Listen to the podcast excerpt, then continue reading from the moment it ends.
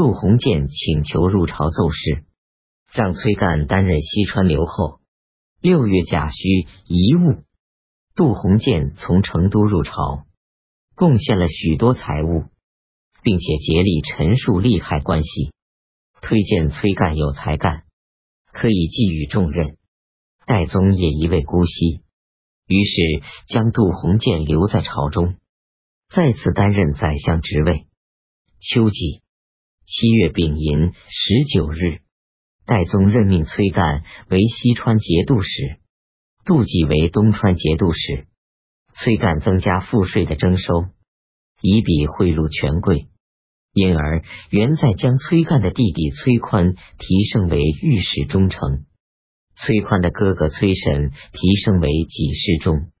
丁卯二十日，于朝恩奏，请将先前所赐给他的庄园改为张敬寺，为张敬太后祈求冥福。于是，于朝恩将张敬寺修得极其宏伟壮丽，耗尽都市的木材还不够用，又奏请拆毁曲江和华清宫的馆舍来供给修寺。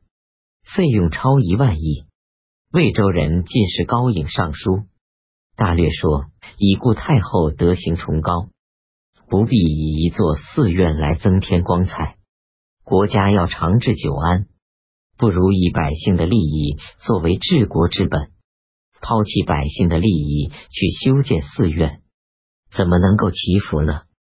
他又说：没有寺院尚可，但是能够没有百姓吗？他又说：“陛下应当效法夏禹，不看重公事，不应该不量武帝的后尘而崇尚塔庙。”他又上书，大略说：古代贤明的君主做好事以致福，不劳费资财以求福，修持德行以消除灾祸，不劳费百姓以求得免灾。如今匆忙昼夜建造寺院。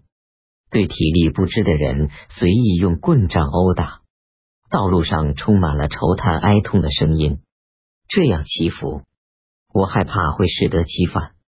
他又说：“陛下在内心回避正确的道理，而求助于佛寺这种外物，听从身边的人的错误主意，损害了帝王的宏大谋划。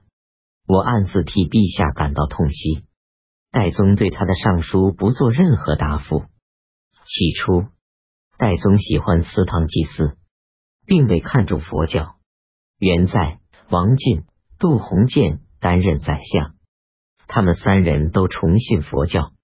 王进信奉有赌，他不吃荤食，与杜鸿渐无止境的修造寺院。戴宗曾经问他们：佛教所说的报应，果真有吗？元在等人奏称，国家能够国运长久，如果不是平素直下福业，怎么可能达到呢？福业已经确定，虽然时常有些小灾小难，终究不能危害。所以安禄山、史思明反叛朝廷，正当旺盛之际，便都遭到他们儿子的杀害。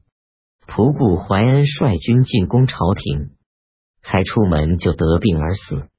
回纥、吐蕃大举深入内地，最后不战而退。这一切都不是人的力量所能达到的。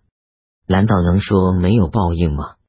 戴宗因此十分崇信佛教，经常在宫中设斋，供养一百多名和尚。有敌人前来，就命令和尚宣讲《护国人王经》，来祈祷免灾。敌人撤退后，就赏赐给和尚丰厚的礼物。胡人和尚不空，官做到清监，赐爵位为国公。出入宫中，权势能左右权贵。京畿地区的良田和获利大的事业，多归佛寺所有。戴宗敕令天下不得鞭打和欺辱僧尼，在五台山修造金阁寺，铸造鎏金铜瓦。所耗费的资金数以亿计。王进将中书省的文书发给和尚，命令五台山和尚数十人到全国各地去募捐集资，用来营建佛寺。元在等人每当侍奉戴宗，从容闲暇时，往往谈论佛事，因此朝廷内外的官吏及百姓互相效仿、影响，都不做世人之事，而去崇奉佛教。政务刑法日益紊乱。八月庚辰初三，凤翔等道节度使、左仆射、平章事李抱玉入朝觐见，坚持要求辞掉仆射的职务，言辞十分坚决。戴宗接受了他的请求。癸丑遗物，李抱玉又请求辞去凤翔节度使职务，戴宗没有答应。丁酉二十日。杜鸿渐设斋供养一千名和尚，因为他出使蜀地安然无恙。九月，吐蕃军队数万人围攻灵州，流动出击的骑兵到达潘原，一路，戴宗下诏让郭子仪从河中率领三万名士兵镇守泾阳。京师实行戒严。甲子十七日，郭子仪一事镇守奉天。山辽攻陷贵州，驱逐了贵州刺史李良。冬季十月戊寅初一，朔方节度使陆四公在灵州城下击败吐蕃军队，杀死了二千多名敌军。吐蕃军队撤退。十二月庚辰初四，盗贼挖掘了郭子仪父亲的坟冢，官府搜捕，没有抓获。人们认为于朝恩向来讨厌郭子仪，怀疑是他派人干的。郭子仪从奉天入朝，朝廷害怕他因此背叛。郭子仪拜见戴宗，戴宗提到这件事，郭子仪痛哭流涕的说：“我长久带兵，却不能禁止残暴的行为。许多士兵挖掘别人的坟墓，今天挖到我的头上。”这是苍天在谴责我，不关乎人事。朝廷于是安定下来。这一年，朝廷将镇西重新改为安西。新罗王金献英去世，他的儿子金钱运继承王位。